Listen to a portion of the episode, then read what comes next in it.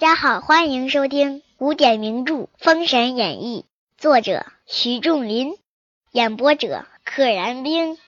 第七十三回，青龙关飞虎折兵。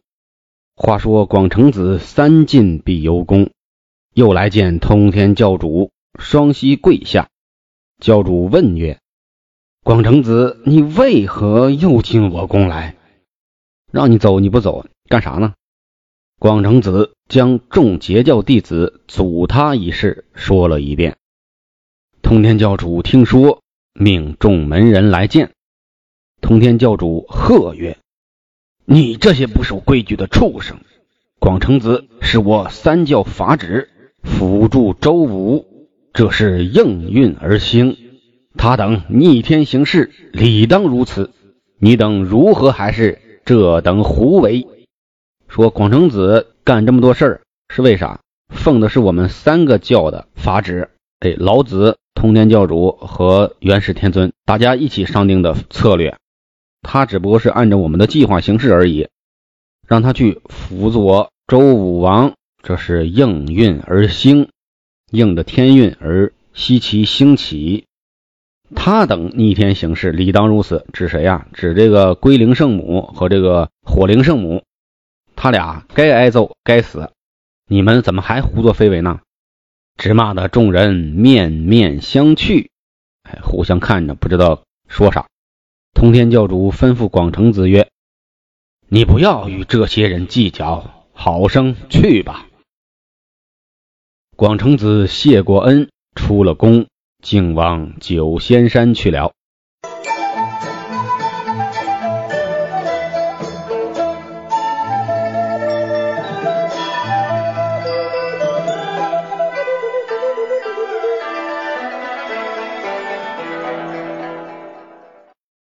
话说众门人被通天教主骂得面面相觑。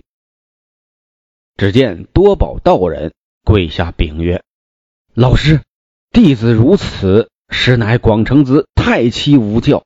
他骂无教是左道旁门，不分披毛戴角之人，师生卵化之辈，皆可同群共处。所以弟子等不服也。”报苦来哉的说。我们为啥如此啊？是因为他欺人太甚，欺负我们截教太甚了，骂我们旁门左道，用什么话骂的呢？不分披毛戴角之人，师生卵化之辈。披毛的是什么呀？就长毛的那些动物，带角的，哎，头上长角的那些走兽。师生卵化，卵就是蛋，哎，从蛋里孵出来的，从这个湿湿热的地方。生出来的就是什么虫蚁蛆截教啊，把这些人把这些东西都融在里边了，所以是个污秽不堪的地方，皆可同群共处。意思你们这里边啥玩意都有，所以我们不服。通天教主曰：“我看广成子亦是真实君子，你们不要错听了。”众门人齐曰：“时有此曰，时有此曰。”可以面质，可以当面对质。通天教主曰：“这畜生这等轻薄！”哎，通天教主骂脏话了，说：“广成子那个畜生！”吩咐金陵圣母往后边取那四口宝剑来。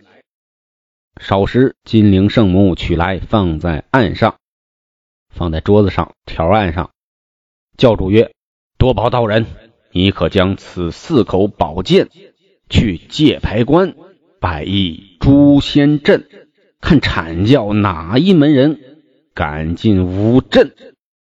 诛仙阵出现了，看看截教的人谁敢进我摆下的这个阵，我这四口宝剑就能灭了你们。多宝道人，请问老师，此剑有何妙用？通天教主曰。此剑有四名，就这四把剑有四个名字：一曰诛仙剑，二曰戮仙剑，三曰现仙剑，四曰绝仙剑。诛仙、戮仙、现仙、绝仙。诛是诛灭九族的诛，诛杀的诛；戮是杀戮的戮，陷是陷坑陷阱的陷，绝是灭绝的绝，所以是诛戮陷绝四剑。此剑倒悬门上，发雷震动，剑光一晃，任他是万劫神仙，也难逃此难。不论他是谁，哪怕他已经经历过一万次的劫难了，修炼成的神仙，他也逃不出去。神仙当中是谁经历的这个劫数越多，谁的法力越高，谁的修行越深啊？你哪怕经历过一万次，你已经是。非常厉害的神仙了，你也白玩。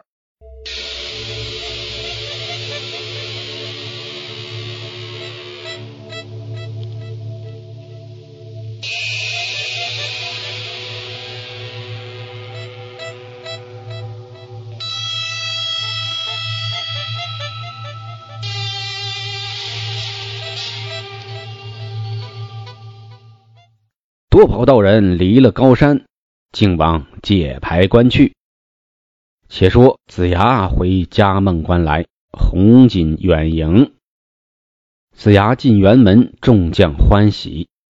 子牙把火灵圣母申公豹的事对众军将细说一遍，众人贺喜，哎，都解决了，自以为都解决了。且说胡生在关内听得报马来报，子牙。兵复至关下，子牙的兵再一次来到了关下。胡生大惊曰：“火灵圣母休矣！”啊，知道火灵圣母被姜子牙给打败了，估计着也活不了。忙差王信具纳降文书，具是文具的具，玩具的具，就是准备的意思。准备一个纳降的文书。前往周营来见子牙。子牙看书毕，谓王信曰：“看完书，对王信说：‘你主将既已纳款，吾亦不究往事。你回复主将，明日进关。’上一次他投降，这一次又投降，而且呢，这个降书上写的明明白白，也扣上了自己的印。”有落款儿，已纳款，落了款，所以既往不咎。明天你打开城门，我们进去。王信领令，进关来见胡生，将子牙言语尽说一遍。胡生大喜，随命关上军士立起周家旗号，又立起来了，换着玩，真是城头变换大王旗，你方唱罢我登场。次日，胡生同大小将领率百姓出关来迎子牙人马进关，来至帅府堂上坐下。只见胡生来至堂前行礼毕，禀曰：“用的禀，这是下属对上司的专用的一个词。禀告他说，末将胡生一向有意归州，乃吾弟不识天时，已遭诛戮。”我早就想投降了，只是我弟弟呢，胡雷，他呀看不出个子丑寅卯来，不知道这个天时地利、民心所向，所以啊被杀了。言外之意，他活该。末将先曾据纳降文表与洪将军，不意火灵圣母要阻天兵，末将再三阻挡不住，至有得罪于元帅麾下，望元帅恕末将之罪。啊，我已投降过一次了，后来我又反水了，把这事儿呢推到火灵圣母那儿呢。子牙曰：“听你之言，真是反复不定。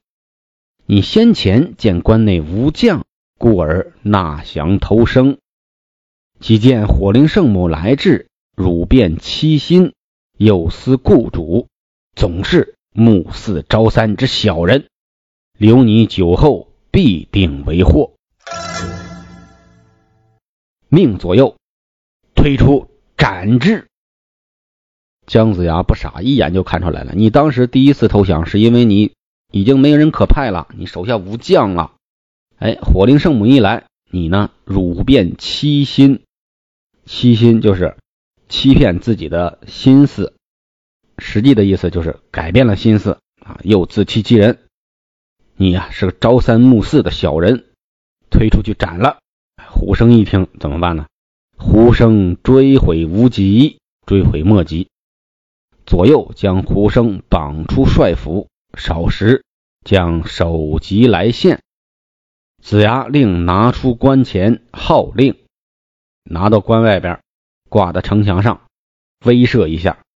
这胡生多少有点冤，死也白死了。也没落得一个封神的席位。子牙平定了嘉梦关，令齐公镇守，即日回兵至泗水关。武王置酒在中军，与子牙贺功，派一个人镇守着。这个人叫齐公。且说黄飞虎领十万雄兵往青龙关来，花开两朵，各表一枝。红锦。攻嘉梦关这事儿完了，那么另一路呢？黄飞虎去攻青龙关，那么从时间上来讲，是姜子牙平定嘉梦关之前很多天的事儿了啊。时间上大家要往回推一推。一日哨马报入中军，齐总兵人马已至青龙关。黄总兵传令安营。黄飞虎现在在军中的职位是黄总兵。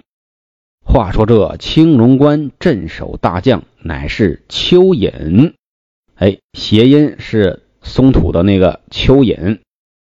那这个人的名字呢，恰好是把蚯蚓那两个字的虫字旁都去掉，山丘的丘，引路的引。副将是马方、高贵、于成、孙宝等。闻周兵来至。蚯蚓与众将议曰：“跟众将商议，今日周兵无故犯界，吾等正当效力之时，各宜尽心报国。正是养兵千日，用在一时。我们报国的时候到了，都应该尽心报国。”众将官齐曰：“愿效死力。”本集就到这里啦，记得订阅哦。愿生命化作那朵莲花，功名利禄全抛下，让百世穿梭神的逍遥。我辈只需都在世间潇洒。